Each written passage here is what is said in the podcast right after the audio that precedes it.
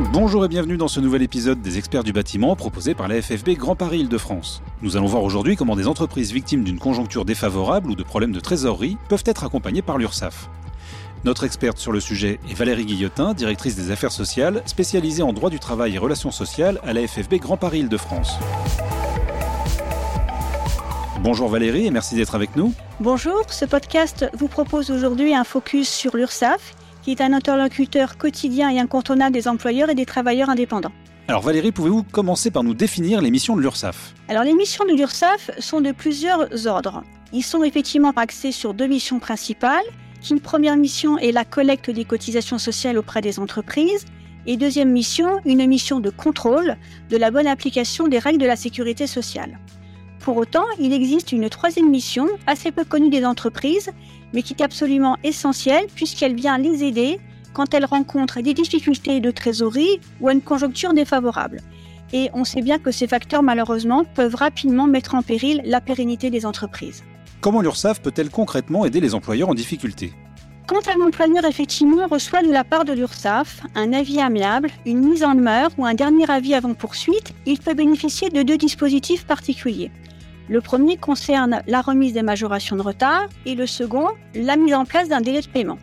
Pour reprendre de manière plus précise chacun de ces dispositifs, s'agissant des majorations de retard, elles interviennent effectivement quand le chef d'entreprise, quand l'employeur n'a pas réglé à la date requise les cotisations dues à l'URSSAF. Cette majoration est fixée à 5% des sommes qui auraient dû être versées par l'entreprise.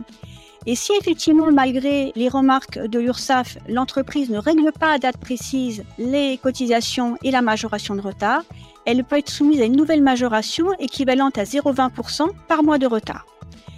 La demande de remise de la majoration de retard est réalisée par l'employeur de manière dématérialisée à partir de son espace privé sur le site de l'URSSAF. Une fois cette demande envoyée, L'employeur est informé par l'URSSAF en retour, qui lui répond sur sa messagerie personnelle en acceptant ou pas la demande formulée par l'entreprise. S'agissant du délai de paiement, la procédure est également dématérialisée, mais effectivement, elle consiste pour l'entreprise à demander un échéancier de paiement par rapport à la somme qui lui est réclamée par l'URSSAF. Cet échéancier de paiement est limité à 12 mois et il exige au préalable que l'entreprise ait déjà réglé la part des cotisations sociales relatives aux salariés afin que le salarié ne soit pas privé effectivement des prestations en regard du des cotisations payées par l'entreprise. Cette demande est également réalisée par l'entreprise de manière dématérialisée sur son espace privé et il en attend effectivement, comme pour la majoration de retard, un retour de l'URSSAF. Donc on voit bien que ces deux procédures sont à la main de l'entreprise qui doit effectivement les réaliser de sa propre initiative.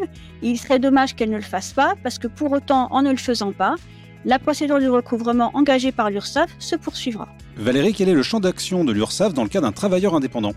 Pour un travailleur indépendant, la procédure est relativement similaire, mais rappelons quand même effectivement pour commencer ce qu'est un travailleur indépendant.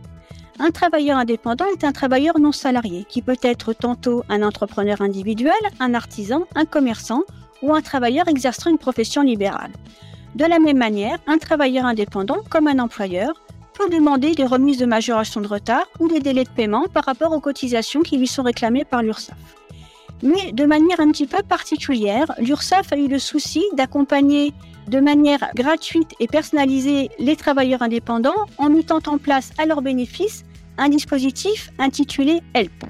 Ce dispositif permet de coordonner à l'égard du travailleur indépendant plusieurs services au regard à la fois de l'URSSAF, bien sûr, de la caisse d'assurance retraite, de la caisse d'allocation familiale et de l'assurance maladie. Sur quoi portent ces accompagnements?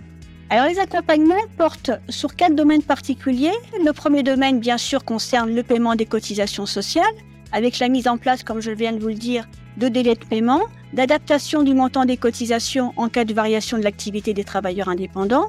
Il concerne aussi la prise en charge de la santé pour effectivement faciliter l'accès aux droits et aux soins notamment. Enfin, il peut concerner l'étude des droits aux prestations sociales, notamment quand le travailleur indépendant a pour sa famille le bénéfice d'allocations familiales qu'il peut aussi bénéficier d'aides au logement ou de minima sociaux. Et enfin, le dernier domaine concerne les droits liés à la retraite et aux démarches réalisées par le travailleur indépendant en vue de son départ à la retraite. Donc pour toutes ces questions relatives à l'URSSAF et pour toutes les autres, la FFB Grand Paris se tient aux côtés des entreprises du bâtiment pour les accompagner contactez le conseil en droit social au 01 40 55 11 10. Merci beaucoup Valérie de nous avoir éclairé sur les mécanismes d'accompagnement de l'URSSAF aux entreprises en difficulté. C'est la fin de cet épisode des experts du bâtiment. Merci d'être fidèle à ce rendez-vous que vous retrouvez sur toutes les plateformes d'écoute de podcasts comme Deezer, Spotify ou Apple Podcast. Abonnez-vous gratuitement pour ne manquer aucun numéro et si l'émission vous plaît, parlez-en autour de vous. Je vous donne rendez-vous le mois prochain pour un nouvel épisode des experts du bâtiment.